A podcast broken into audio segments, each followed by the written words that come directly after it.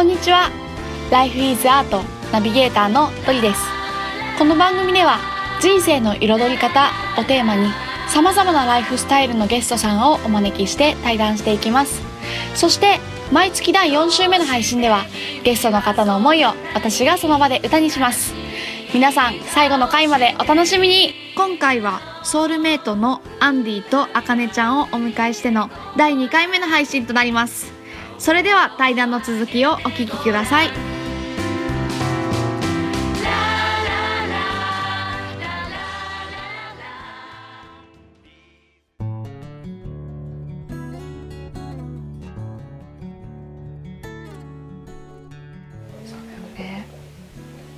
なんか何かを成し遂げないとダメなんだとか、うん。こうまあそれこそ働かなきゃとかさこうん。ううん偉大なことをしなきゃいけないんだとかうん。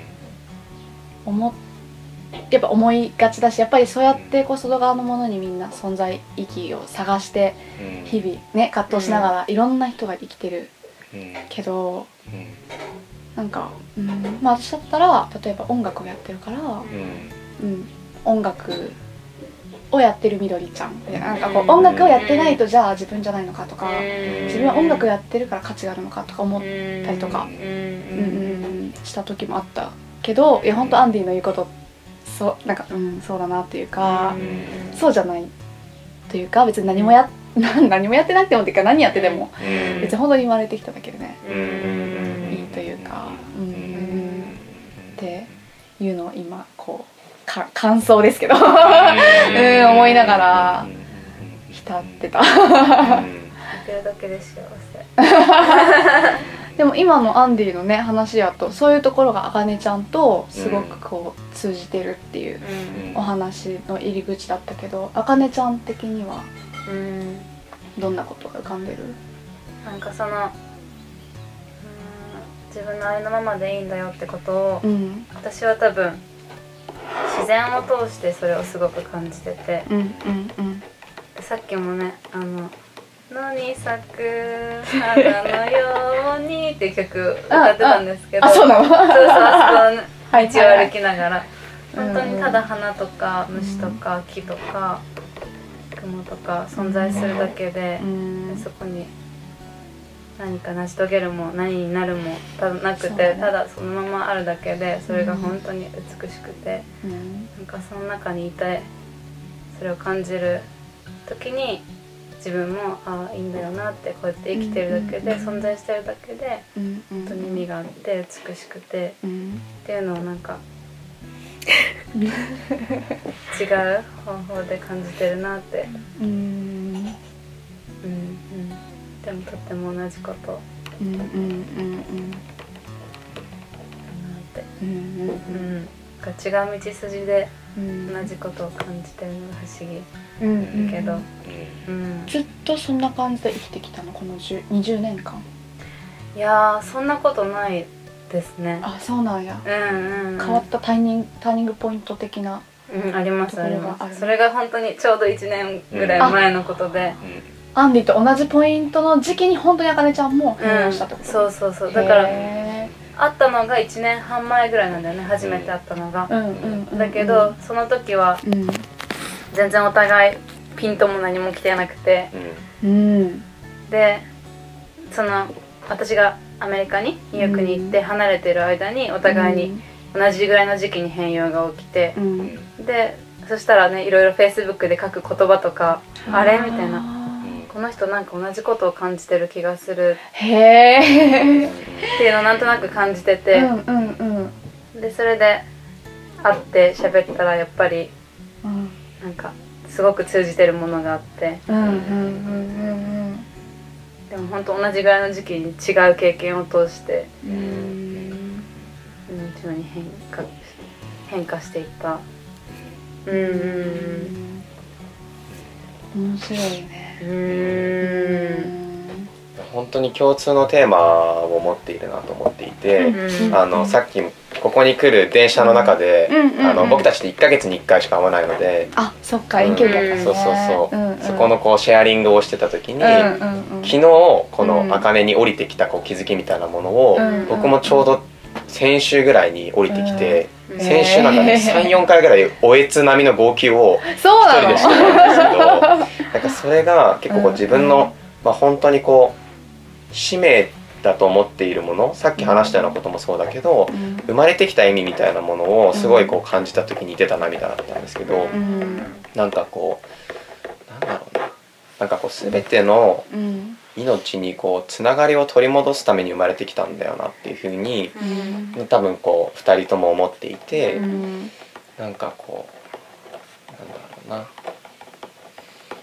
うん。まあそういう時代なんじゃないかなっていうふうに思ってて、これまでなんか人類がこうなんかこう猿猿から生まれてきて、まあ、人類っていうかもう宇宙がこうできてもうなんか今に至るまでの歴史の中でなんかこう人ってこうなんだろうなどっちかっていうと最初の方こう自然とのつながりとか、うん。大いなるものそれを神って呼ぶ人もいるし、うん。呼び方違うけど、うん。つながりをこう感じながら生きてきたところから、なんかこうあれ何か足りないみたいな感じになんかこうなって、うんこうあの競争とか比較とかお金とか、うん。何かこう恐れに駆り立てられていくっていう風にそうだね。こう人類全体がこうなってきたし、うん。そうやって個人レベルで見てもやっぱりさっき言ったみたいな根本にある痛みみたいなのってみんなが抱えてると思ってて、自分ってどこか足りないのかなとか、あるがままでいるとなんかこう相手にしてもらえないとか愛してもらえないとか、うん。そういう痛みをみんな持っててう、んなんかこうそれに駆り立てられてもっとすごくならなきゃとか、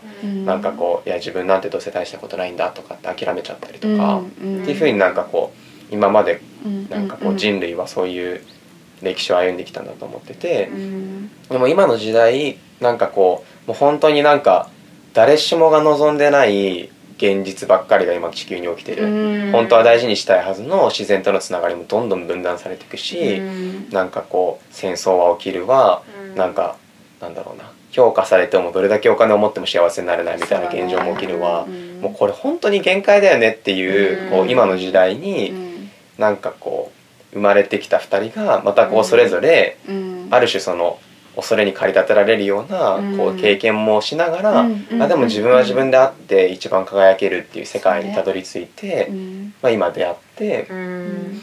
なんかこう語る中でさっき言ったみたいななんかこう今人がこう分断されてる自分自身のこう命とのつながり？うん。ただそうね。ただただその人はその人であって輝くっていう本当にその人が持って生まれてきた絶対的な価値の命とうん。そこになんかこうあるライフミッションみたいなうん。うん。そこにこう今分断されちゃってるつながりをうん取り戻すというかもうつながってるはずだから本当は。うんそれにこう気づき直してほしいっていうふうにすごく思っていてうん。なんか本当に導かれてるんだなとかうん。あなんか一人じゃなくってあのみんなとつながってるんだとか自然とつながってるんだとかうん。生かされてるんだっていう安心感とうん。なんかこうだからやるべきことないし別に自分何もやらなくても存在価値も変わらないけどうん。何かこう生まれ持ったワクワクとか情熱とか、うん。なんかそういうものにこう従ってうん。思いっきりこう自由に自己表現していくみたいな,、うんなんかその全ての人が持ってる潜在的な力とか可能性みたいな、うん。それがもう本当命と魂だと思ってるんですけど、うん。なんかそこになんかこうつながりがあるんだよってことをうん。なんかこう自分たち自身が体現してうん何かしらこう伝えていくっていうのがう2人の共通の、うん、ソウルメイト的なこうライフミッションだなっていうふうに思ってるね。うん。で話を2時間前ぐらいに電車の中でしてたね。へえ うんそうなんですよ。うんなんか私の中でもこう、うん。なぜか心を惹かれるものが何個かあって例えばそういうパーマカルチャーとか、うん平和とか、うん。それがあったんですけど、うん。それがなんかうん。どうつながってるのかが分からなくってでそれを昨日なんかバーってノートに書いててうん。でそしたらなんか一つに行き着いてうん。そのみんな命つながってて本当は私とあなたは別々じゃなくってみんなが一つうん。自然も人間もみんな一つの大きな命を生きててっていうそこにつながる安心感とか、うん。そのそこのそれを感じた時の優しい気持ちとかそういうことだったりあとはそのそれぞれがありのままに自然体で生まれ持った形で自然にこう表現していくこととかそういうことに全てがくくっついてるなと思って。うんうんうんでそれでわあこれはすごくこのことが私が大事にしたかったことなんだってその大きなうん命うん。の一部そうだね。自分が一部なんだってことに気づいてその中で生きるってことがすごく自分の中で大切なことなんだってうん。いうのを昨日はあって思ってそれ話したら「あれれ?」みたいな。一緒だよって。うん。うん。そうだよね。うん。なんかこう今聞いてて浮かんだのが、うん。自分が1ヶ月2ヶ月前か。うん。1ヶ月前にいた屋久島の森をすごい思い出して、へそうー12時間くらいかけて森を歩いたんだけど、うん。こうその時になんか本当に、まあ、本当に2人が言ってるみたいな感じで全部完全もうもうそこに完全なんだよね。全部完璧な世界があって、うん。なんかこう一見死んでる朽ちた木とかも、うん。その朽ちた木からまた新しい芽が出てたりとかうん。して全部がこうだから循環の中にいるというか、うん。そう本当に全部に意味意味があるというか意味ないかもしれないけど、うん。そうあそれだけで別にいいんだなみたいな感じなのを感じさせてくれたのが森うん。だったんだけどなんかうん本当に人間もだから同じなんだろうなと思って、うん、なんか本当に全体の中の一部分って思ったら、本当に今あかねちゃんが言ってくれたみたいにね、うん。なんか自分とか他人とか自分とか相手とかっっていうことでもなくて、なんか、なんだ目の前の人の痛みが一緒に痛いみたいな感じとかさ、うん。なんか、ううんん、なんかそういう感覚とかもなるし、うん、なんかすごく、うん、響響いてきた今のなんか言葉、うん。二人の言葉が、ううんん、なんか二人で二人で一緒に何かを今後やっていこうみたいな感じに具体的なアクションとかもなってたりするの？それともこうあり方はそれぞれこうつながっている感じででも別々のステージというか場所でこうやっていこうみたいなイメージ。うんそれで言うとうんうん。うんとなんか具体的に一緒にやっていいこうみたいなのを思ってるわけではないじゃないんですけど、うんうんうんうん。なんかやれたらワクワクするよねって話したのあそうなんだ。はあの、うんうん。なんかねなんかもう自分たちの望む社会をうん。作っちゃった方がなんかうん。早くないみたいな話をしてて、ね。うん。なんかまあ具体的に言うとこう、うん。本当に今2人が話したような世界観につながってる人たちとか、うん。まあ、それを学びたいとかそれに触れたいって人たちがこうコミュニティとしてうん。何かこう自然豊かなところで、うん。うん。うん。うん。あのなんかこう持続した暮らしをしていて、なんかこうなんだろうな週一でみんなで集まってうん。こう火を囲んでこう対話したりとか、うん。なんかこうもうなんだろうな学校とかもなく、うん。もうそこにいる人たちのうん。なんかこうあの知恵とかうん。で、なんかこう次世代が育っていくような学び場だったり、うんうんうんなんかこう、まあ、いろんなこう今の社会の構造を、うん。じゃあ俺たちのこの体現したい世界観で実現した時にどうなるんだっていう検証は一個やりたくて、うんうんそれもなんかすごく結構僕の中でのまた2人共通なんですけど、うん。こうきあ大丈夫ですよ。キーワードとしてなんかすごくあるのはなんだろうな。うーん。なんかこう今の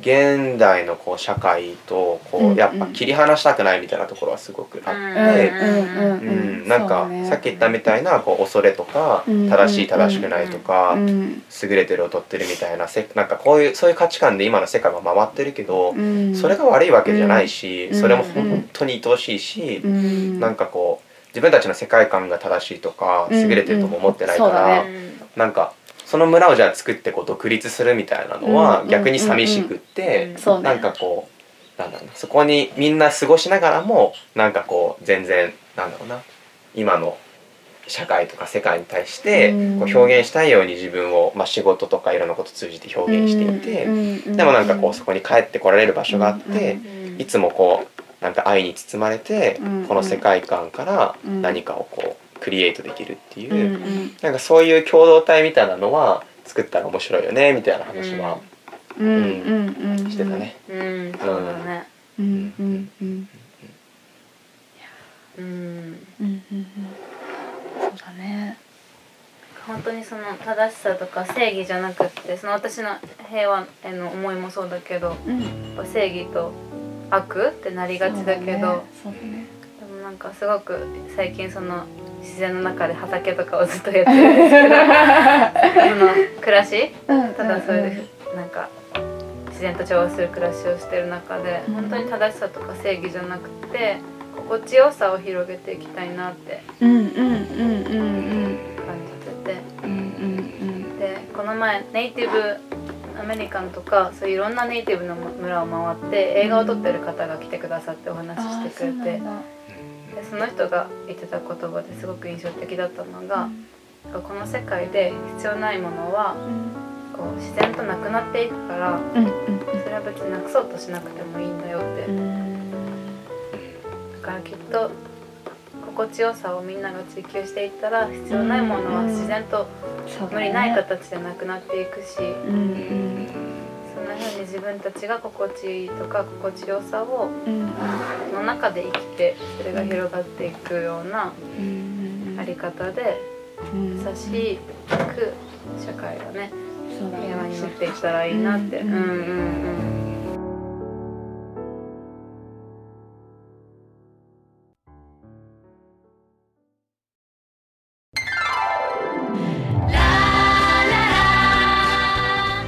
最後までお聞きくださりありがとうございました。Life is Art の配信は毎週金曜日に行っています。それではまた来週お楽しみに